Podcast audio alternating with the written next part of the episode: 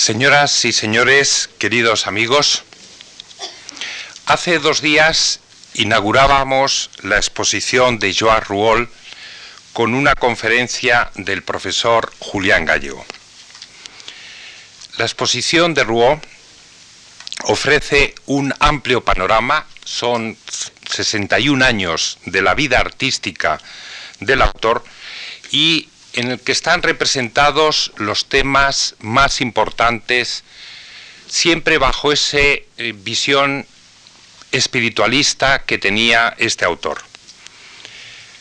Fundamentalmente,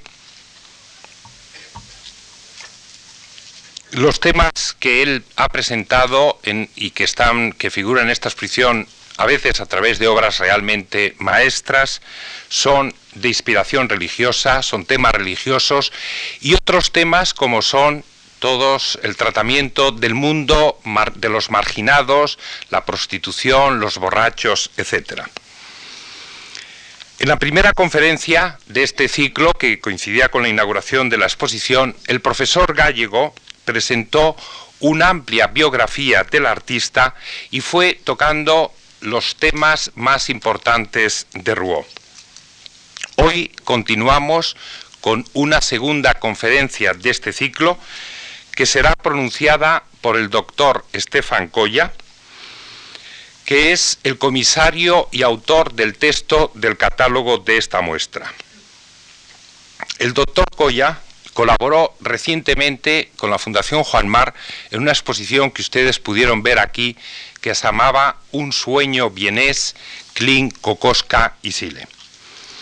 Él realizó sus estudios de Derecho, Filosofía e Historia del Arte en las universidades austriacas de Salzburgo, Innsbruck y Viena. Realizó su tesis doctoral precisamente sobre Rouault y hace tres años eh, organizó la primera exposición de Rouault que la ha organizado en Salzburgo.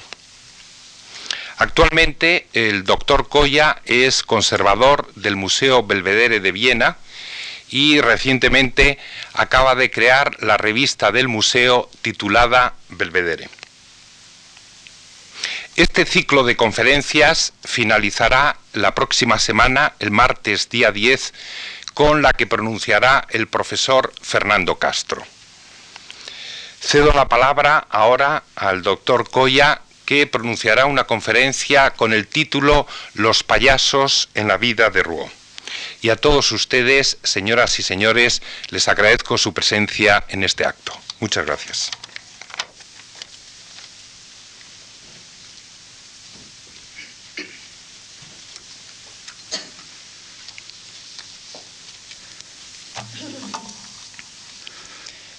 La primera a la izquierda. Gracias. Lleno de contenida tristeza, nos contempla en la lámina 8 del ciclo gráfico Miserere la cabeza de un payaso trágico. El dolor que expresan los ojos y la boca nos causa impresión. ¿Quién no se maquilla? Parece el título que Rouault dio a esta imagen. Es una tristeza contenida que, sin embargo, acosa. Simple y escueta es la descripción hecha con unos pocos planos y líneas de trazos vigorosos. El cuello corto, la inclinación de la cabeza, el voluminoso cráneo sobre un cuerpo pequeño, los hombros estrechos que parecen estar encordelados, todo transmite una impresión de angostura, de soportar una carga. El contorno penetra marcadamente en la mejilla derecha en tanto, la izquierda parece demacrada por su áspero gris. Una profunda oscuridad domina los ojos de suerte que todo está concentrado en este mirar.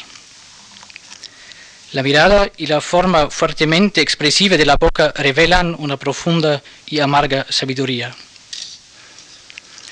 Hacia 1905, en una carta dirigida al historiador Edouard Churet, al que conoció en el estudio de Gustave Moreau, Rouault describe cómo llegó a interesarse por el tema del payaso. Desde el final de un buen día, cuando la primera estrella que brillaba en el firmamento me oprimió el corazón sin que yo supiera por qué, he desarrollado para mí inconscientemente toda una poesía. Ese caromato de nómadas parado en la carretera, el viejo y demacrado rocín que pasa en la escasa hierba, el anciano payaso sentado junto a la esquina de su caravana remendando su reluciente y abigarrado traje. Ese contraste entre cosas luminosas, resplandecientes, concebidas para divertir, esta vida de infinita tristeza, si se la contempla desde cierta distancia. Luego, todo eso lo he ampliado. Comprendí claramente que yo era el bufón, que nosotros lo somos, casi todos nosotros.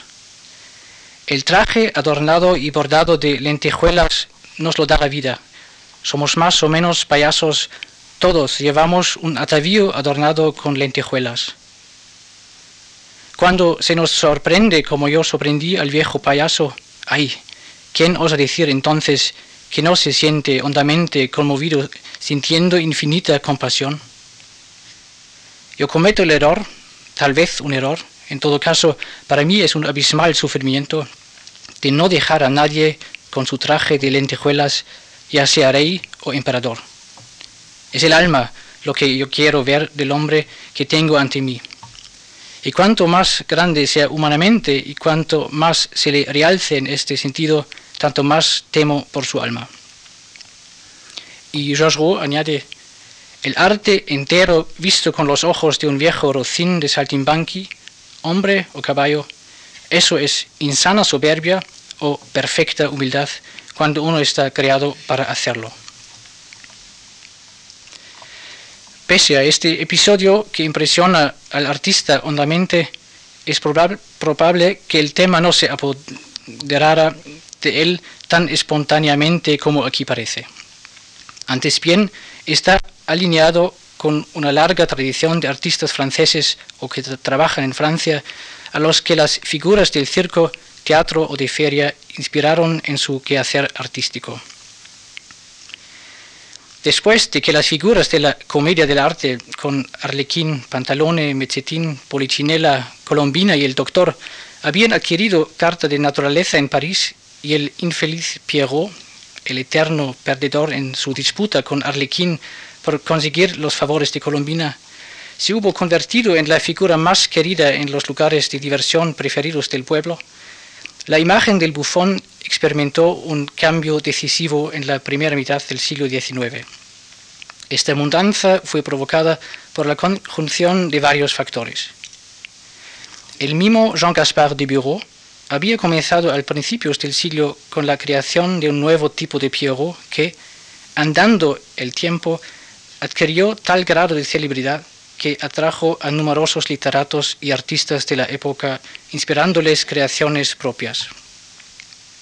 Pierrot siempre era interpretado en las mismas más como figura diferenciada y chistosa, pero también como personaje melancólico e incluso trágico. Paralelamente había comenzado una reevaluación de la obra de Antoine Watteau, cuyos cuadros pasaron a gozar entonces de alta estima siendo objeto de no, pocos comentarios y cuyo mundo temático ubicado en el teatro se hizo cada vez más popular. Uno de esos cuadros llegó a alcanzar, a alcanzar precisamente en esa época una especial celebridad, su Gilles probablemente de 1718, a la derecha. Más a lo anterior aún vino a sumarse un tercer aspecto. En el romanticismo se operó el abandono del frío racionalismo de la ilustración, comunicando a los sentimientos un nuevo significado que enjuiciaba de modo diferente las relaciones del individuo con la sociedad, considerando a ésta frecuentemente como peligrosa y hostil.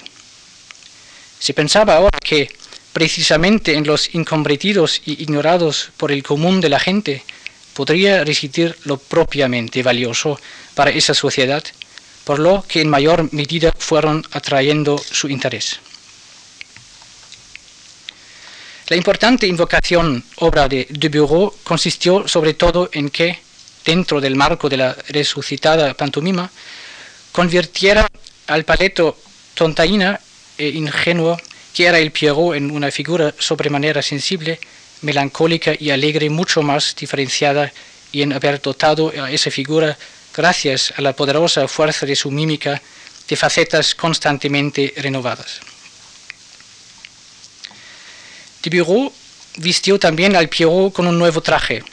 Siguiendo el ejemplo del pagliaccio, incorporó a su ropaje amplias mangas y grandes porlas y se empolvaba de cara hasta dejarla completamente blanca. En cambio, renunció a la golilla para acentuar su largo cuello y cubría sus cabellos con un ajustado casquete negro que contrastaba fuertemente con la blancura de su rostro. Pese a todos estos cambios, su modelo seguía siendo sin duda el Gilles de Watteau, que en esa época era interpretado comúnmente como un personaje melancólico, sensible y sibilino.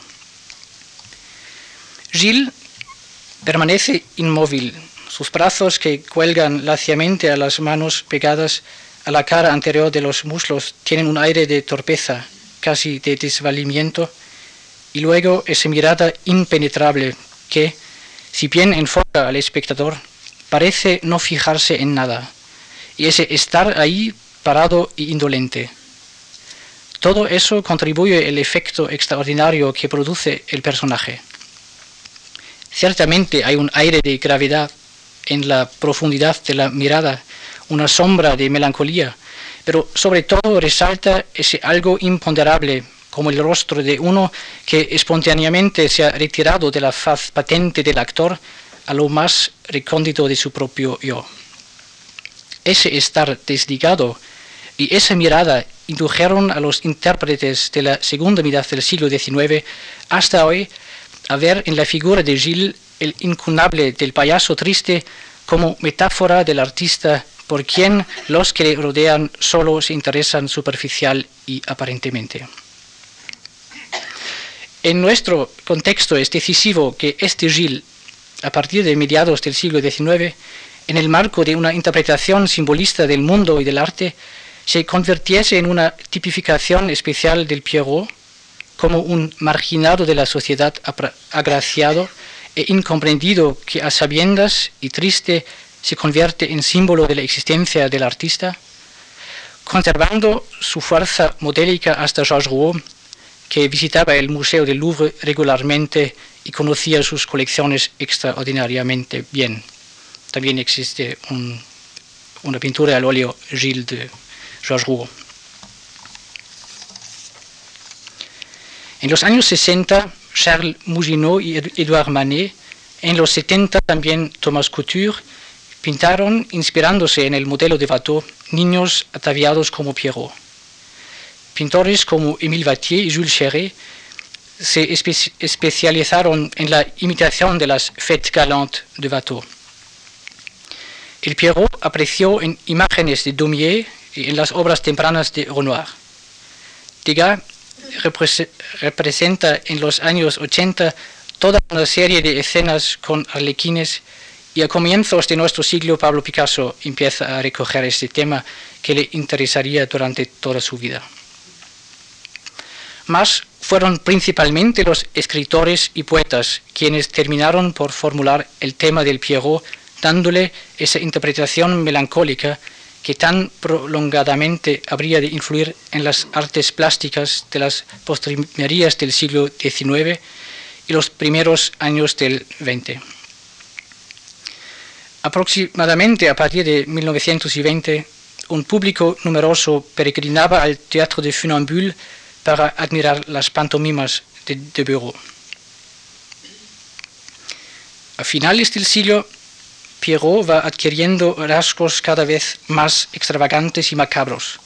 Así, en el ciclo de poesías de Albert Giraud, Pierrot Lunaire, de 1884, que inspiró en 1912 a Arnold Schönberg su creación de igual título.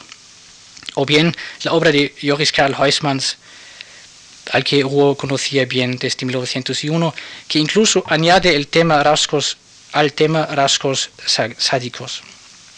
Por último, en el surrealismo la figura de Pierrot y también confundiéndose con esta, la del payaso, basculan por completo hacia un macabro humor negro, hacia lo grotesco y escandalizante.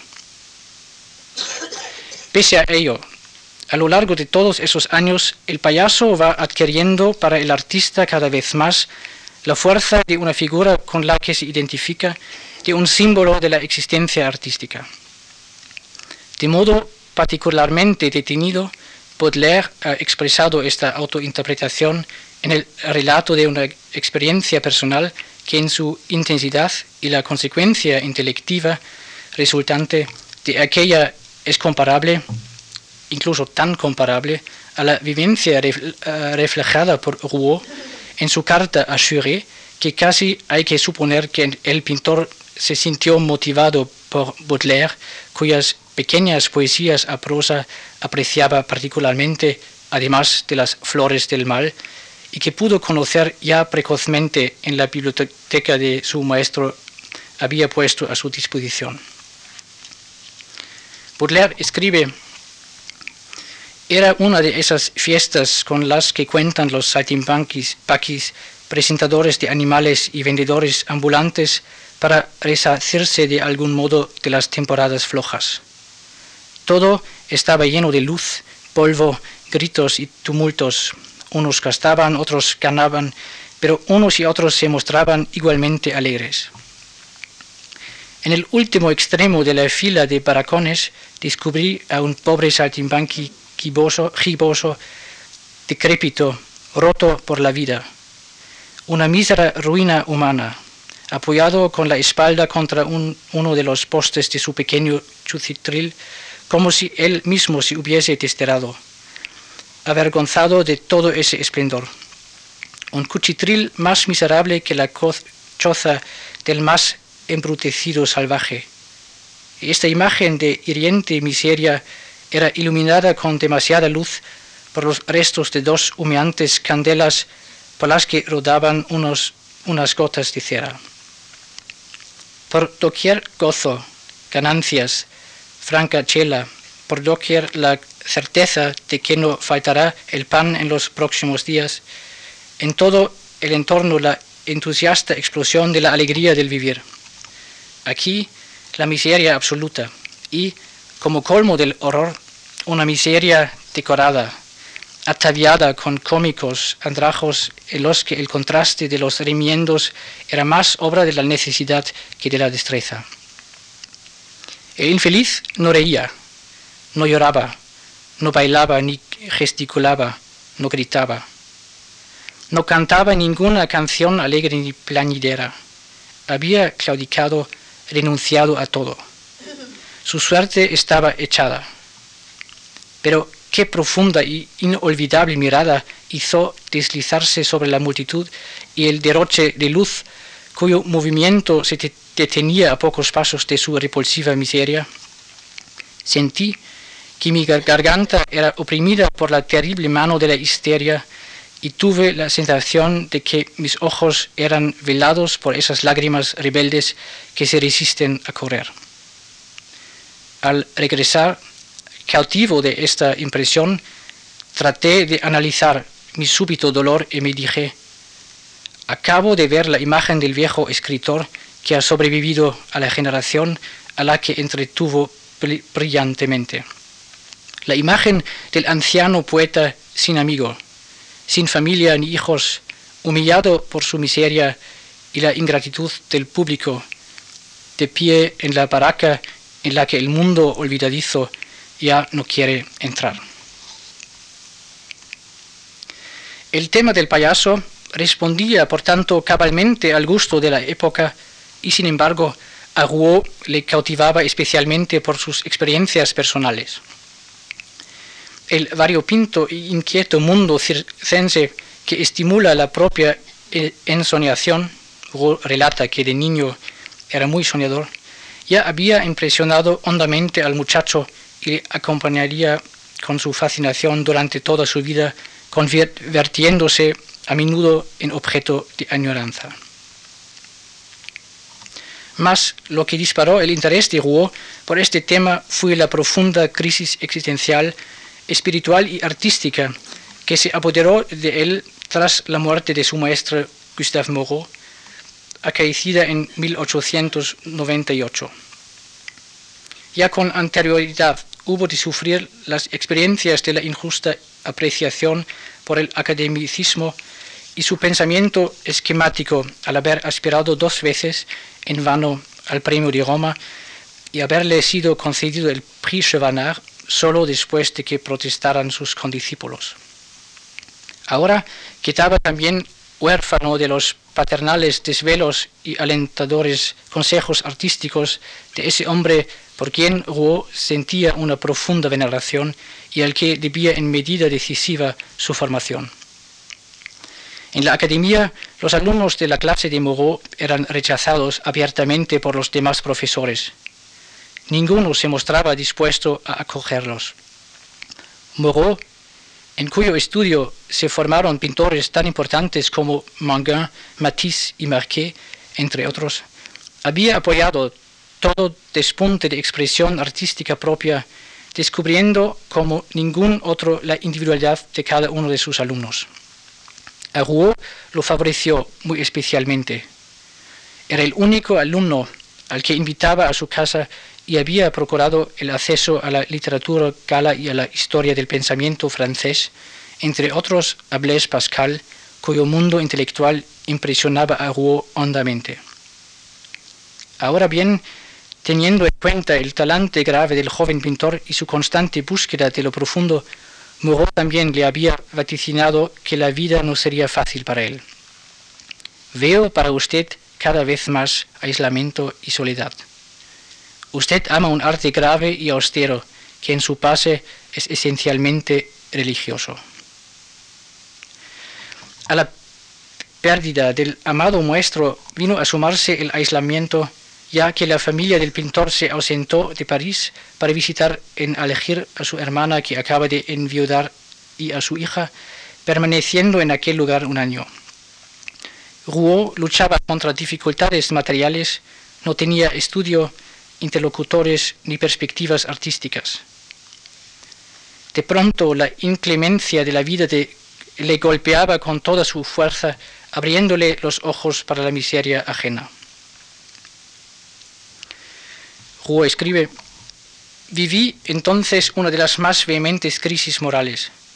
Estaba expuesto a cosas que no pueden expresarse con palabras y comencé a pintar con una insultante ímpetu interior que causaba espanto a todo el mundo. Fueron mis calumniadores quienes me hicieron comprender lo que había hecho. Pero si hubiesen tenido menos prejuicios, me habría gustado decirles que este cambio instintivo, esta repentina mudanza, no eran debidos a la influencia de Lautrec, Degas o otros modernistas que me habrían motivado, sino que respondían a una necesidad interior y tal vez al deseo inconsciente de no recaer a la larga en el convencionalismo religioso. Esos años llevan la impronta de una inseguridad y búsqueda interiores. Rouault llegó a conocer los bajos fondos y lados oscuros de la vida y se sintió profundamente afectado. Las prostitutas, los jornaleros y saltimbanquis. Un fuerte sentimiento le hacía identificarse con las gentes del arrabal Belleville que trabajan duramente a cambio de un mísero salario, entre las que se había criado. Conjuntamente con algunos amigos, entre ellos Bonhomme y Marquet, pudo alquilar un estudio en el Boulevard Rochoir e incluso calentarlo. En él, durante el invierno, posaban para ellos algunas pobres chicas callejeras a cambio de entrar un poco en calor. Son las mujeres que aparecen en los patéticos cuadros de prostitutas pintados por Rouault. En 1903, Rouault fundó, en unión de Matisse de Valère, Marquet, Pio y el crítico de arte Yves Ramponson, el Salón de Otoño, en cuya primera exposición ya estuvo representado con dos cuadros. Pero solo un año más tarde, después de haber conocido a Blois, aparecieron por primera vez en el Salón de Otoño obras suyas cuya factura estaba marcada por su nuevo estilo, causando escándalo entre el público. A la derecha. Prostitutas, sombríos tipos arrabaleros y payasos proyectados sobre las hojas con trazos inquietos y colores lúgubres. Los años vividos habían producido un primer proceso de maduración del pintor y posibilitado su apartamiento del prepotente ejemplo del maestro llamando, además, su atención sobre la indigencia de su entorno. La cabeza de un payaso trágico de 1904 nos acerca terriblemente a la miseria de uno de esos graciosos. Con desinhibida vehemencia son proyectados sobre el papel trazos oscuros aparentemente incontrolados que sólo paulatinamente van compactándose hasta configurar una representación concreta. La boca que expresa amargura, el sufrimiento que delatan los ojos muy abiertos en ese rostro de rasgos quebrados, tienen un efecto acusador. El propio Rouault se sentiría más tarde sorprendido por lo inexorable de su factura. Dice, pero cuando contemplaba algunas de mis obras me preguntaba, ¿realmente soy yo quien ha pintado eso? ¿Es esto posible? Es terrible lo que he hecho. Lo que puña por expresarse en ellas es el sufrimiento entre la realidad de la vida experimentada entre el estar totalmente expuesto a la amargura por un lado y por otra parte el ideal disimulador del arte organizado de tendencias clasicistas. Es la misma consternación que revelan las representaciones de saltimbanquis de Daumier, la misma mirada clavada en la gravedad de la vida con que nos enfrentamos en los arlequines y saltimbanquis del periodo rosa de Picasso. Precisamente de esos años data una prueba directa de que Rouault se identificaba con la figura del payaso y descubría en sí un destino parecido. En el ciclo Miserere, a la izquierda, en la lámina titulada ¿Quién? No, perdón, estaba a la izquierda antes. ¿Quién no se maquilla? Presta al payaso sus propias facciones.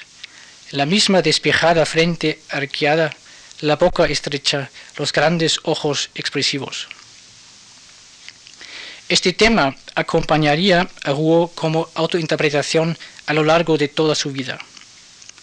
Parece, en conclusión, que era la expresión de sentirse profundamente herido por parte del artista sobremanera sensible y que este dolor solo empezó a mitigarse hacia el final de su vida. El dolor de dar testimonio de no ser comprendido y sentirse, pese a ello, impulsado.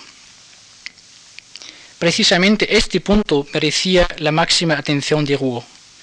Durante mucho tiempo se negó a toda entrevista ocultando incluso a sus amigos las señas de su estudio hasta el punto de que, cuando le acompañaban a casa, se separaba de ellos en algún cruce de calles. Además, hizo esmerilar las ventanas de su estudio hasta dejarlas mates para que la luz fuera difusa pero probablemente también para poder escuchar sin distraerse su mundo interior y cuanto éste le sugería. A la derecha. Con ello, Rouault viene a, ocupar un lugar en la tradición del bufón sabio. Ya los gremios de bufones en los siglos XIV XIV y XV se veían a sí mismos como poderosas fuerzas correctoras de la vida. En el diálogo idiota de sapiencia de Nicolás Cusano, hay por primera vez referencias a un aspecto que Rouault comprendería más tarde incorporándolo, consciente o inconscientemente, a su imagen del payaso. El ennoblecimiento del pensamiento autónomo, frente a la persistencia en las autoridades legales sentidas como tutores. El bufón, con su cognición intuitiva y sus chanzas, apunta contra el saber sólidamente estructurado y ordenado y rompe el sistema de valores vigente, con lo que a menudo está más cerca de la verdad. Esta superioridad de la visión intuitiva y del conocimiento directo frente a una rígida regularidad es un tema rector en sus anotaciones escritas. El payaso como metáfora. Los dos días, diapositivas. En las cajeras del circo de feria, Rouault apenas deja un rastro de encanto en las caras marchitas y amargadas bajo los perifollos de ruches, sombreros y plumas. A la izquierda. En caballista de circo, no. El antes de antes. A la derecha, el de el anterior, por la anterior. Gracias.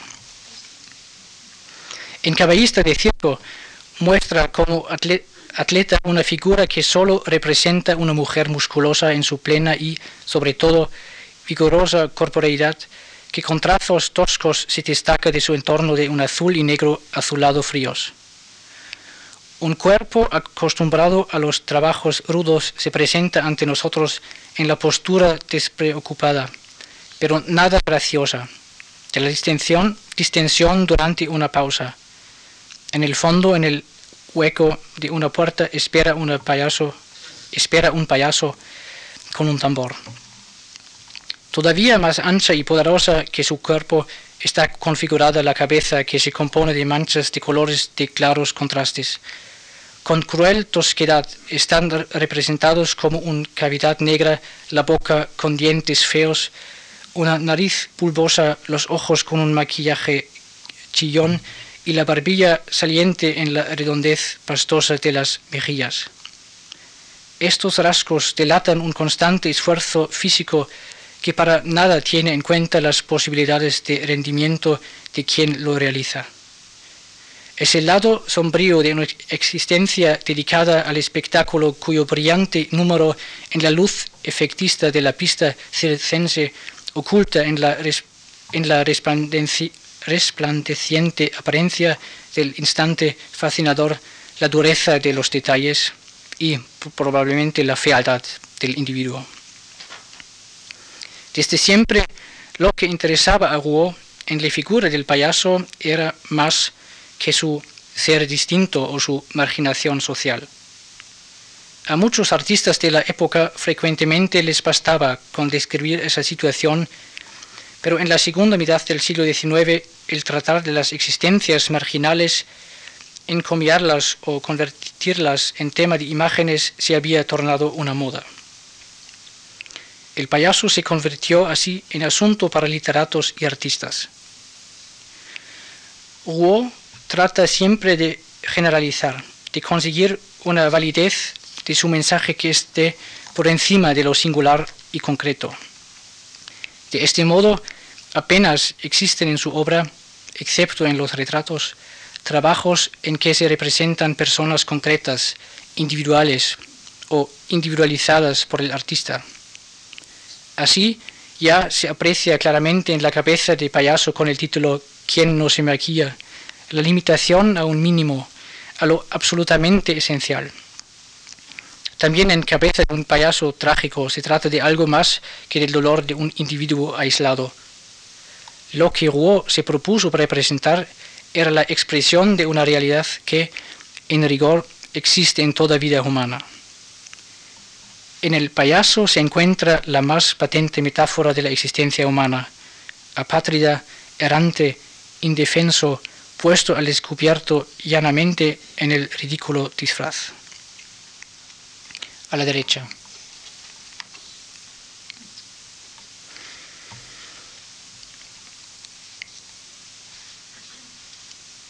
De modo aún más expresivo, esta idea queda reflejada en Payaso herido, donde dos compañeros conducen entre ambos a un tercer payaso dispuestos en la imagen casi perfectamente alineados sobre un muy estrecho e-, escenario en primer plano entre el trasfondo de un paisaje vespertino. Podemos volver dos antes a la derecha. Gracias.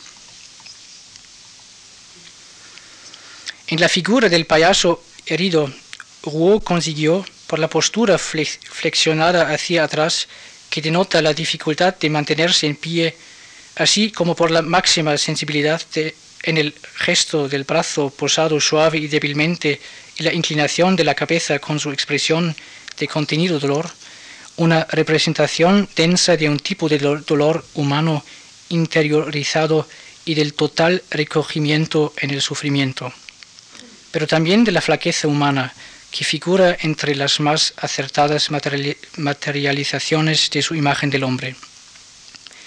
El rico y vigoroso colorido en rojo, verde y tonos azulados impide, sin embargo, que el descubrimiento aquí representado de un mundo que a la postre está sustraído a que dispongamos de él, e incluso el conocimiento de nosotros mismos permanezca sin esperanza ni consuelo.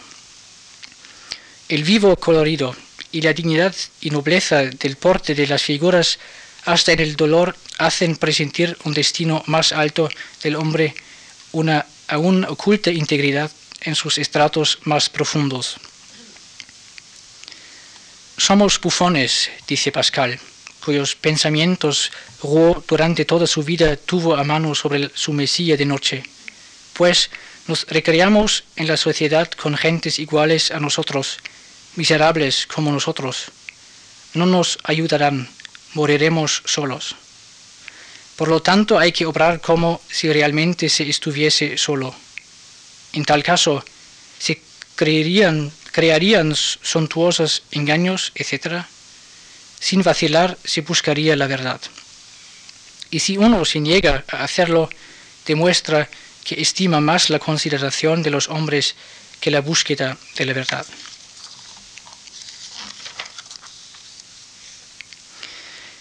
Sería equivocado reducir a lo melancólico y triste la imagen del payaso concebida por Rouault o ver en ella el mensaje propiamente dicho de sus representaciones, aunque en un gran número de obras suyas sea esta la impresión dominante. Como el payaso mismo y como el hombre, la imagen que Rouault traza de aquel es más diferenciada. No sería un payaso sino mostrará ambas vertientes, la risueña y la triste, la torpemente arrojada y la pensativa. Su sensato conocimiento de sí mismo le infunde tristeza y la vanidad del mundo le hace reír y le mueve a bailar. Encarna en su juego ensimismado un estado de felicidad y señala, señala en la perfección, belleza y des preocupación de sus chanzas el camino hacia una armonía todavía oculta que disuelve los contrastes y hacia una liberadora y genuina identidad del hombre. Lo que hacía que Rouault profesase cariño al payaso y al circo, y de ello también dan testimonio muchos comentarios personales suyos, era la sencillez y la alegría. Amaba la espontaneidad con que daban curso libre a sus ocurrencias y eran absorbidos enteramente por su juego. Al mismo tiempo admiraba su contento, la impresión de que todo les salía a pedir de boca, aunque la función consistiera precisamente en que todo salía mal debido a su torpeza. Su destreza corporal y su don de hacer olvidar a los demás sus preocupaciones. Queremos reír sin segundas intenciones, escribe Wu. Sobre todo cuando nos sentimos tristes sin motivo, queremos apartar por un momento el peso del destino. Payasos provocativos y afables, dejaréis en el guardarropa las diversas contrariedades y la miseria diaria.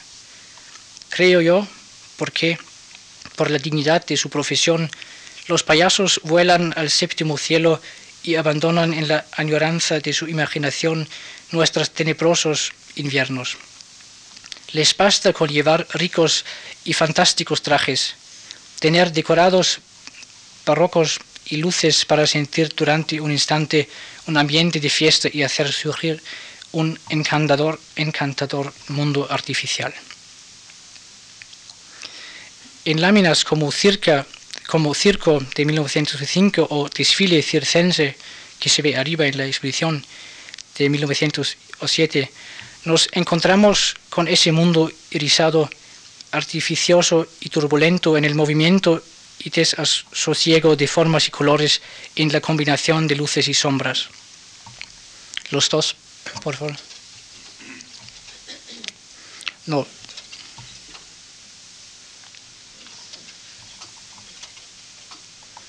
Sí, y la diapositiva de antes, no. La anterior. Otra. Gracias. En L'illusionniste, y más claramente aún en Le Chahut, la representación adquiere su intensidad por la actuación espontánea de los trazos, aparentemente no perfijada e independiente, promovida por una fuerza y excitación interiores, una independencia que esos trazos no pierden ni siquiera cuando el ojo del espectador los va juntando con la mirada hasta que constituyan el conjunto de la imagen. Cuando es cuestión de mostrar el carácter vigoroso de un movimiento, por ejemplo, el tocar un tambor o la brusca elevación de la pierna en el chahut, jaleo, el contorno es más disciplinado y ancho y la forma espaciosa y simple. Ya de los años 1911 hasta 15 datan ejemplos en que se advierte la limitación a unas pocas formas grandes, gestos expresivos y colores intensos y marcados, aunque todavía no luminosos. A la derecha, el Pierrot blanco de 1911 es uno de los más bellos ejemplos de lo que decimos. Esta lámina, con sus líneas simplificadas y su concentración en superficies sencillas, marca el nuevo estilo que se esfuerza por conseguir una tipificación todavía más avanzada. Con el paso de los años, el lado deleitoso de esas existencias penetra más decididamente en el campo visual de Rouault. Su visión del mundo se vuelve cada vez más indulgente y relajada, sobre todo en las imágenes de finales de los años 30 y de la década de los 40, los dos. Rostros como el marroquí, Onésime y Serafín, o la despierta mirada del pequeño Luis, respiran serenidad y se distinguen por un esplendoroso colorido. Y es este colorido lo que en esos años rompe la melancolía y permite que se, que se transparente un equilibrio interior. A la derecha.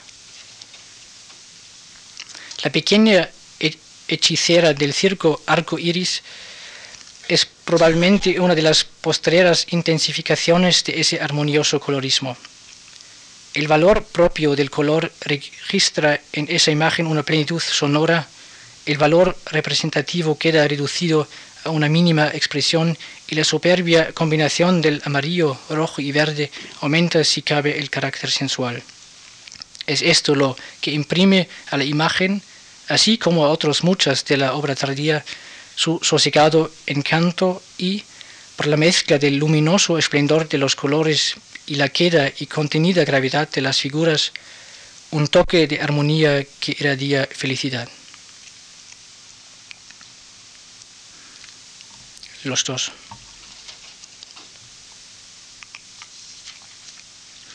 A la vista de la Pierrette de 1937, en que con reducidos recursos formales incluso con engañosa sencillez, se representa la introspección espiritual de una persona, es decir, su reflexión, así como teniendo en cuenta otros ejemplares a los que ya nos hemos referido, llama la atención que Rouault crea frecuentemente figuras con la cabeza inclinada, pero sobre todo con la mirada dirigida hacia abajo como recurso para expresar el mundo interior.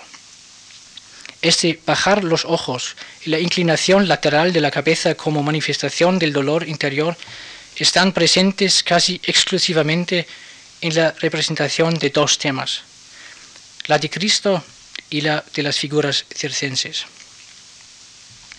Si se compara la Pierrette con imágenes como Pasión ex homo de 1937, que está en la exposición, con una representación temprana como la cabeza de Cristo de 1911, realizado en cerámica, no se tarda en descubrir un nexo más profundo que el mero parecido de la disposición exterior de estas obras.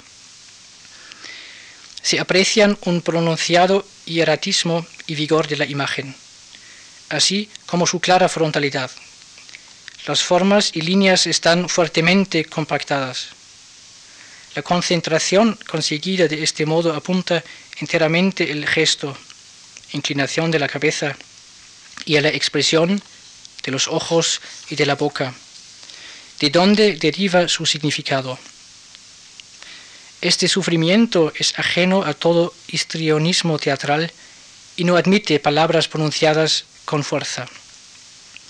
Antes bien está totalmente interiorizado y reflexionado y reflexiona. Pero también los rostros en imágenes como ¿Quién no se maquilla? o El viejo payaso permiten apreciar el estrecho parentesco con la imagen de Cristo y su proximidad espiritual a la misma. Por ejemplo, cuando se los confronta con la célebre obra Cristo Pasión de 1937 o el Ecce Homo de los Museos Vaticanos de 1952.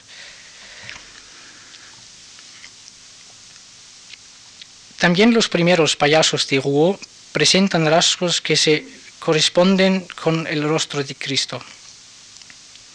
En, en cabeza de un payaso trágico o en payaso con acordeón, los dos, nos encontramos con caras surcadas por profundas arrugas y grandes ojos delatores del sufrimiento interior. A esta interpretación responde la cabeza en la imagen incarnio de Cristo de esos mismos años 1905, a la derecha. Con los ojos muy abiertos, dirigidos hacia lo alto como un terrible grito interior y un rostro surcado por trazos de gran dureza es la estremecedora imagen del suplicio.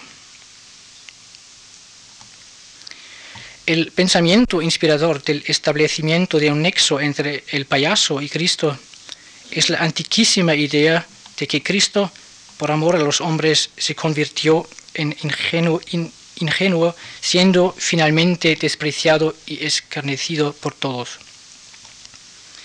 Solo el amor es capaz de obrar tan desatinadamente y de asumir la desgradante muerte en la cruz para así demostrarlo.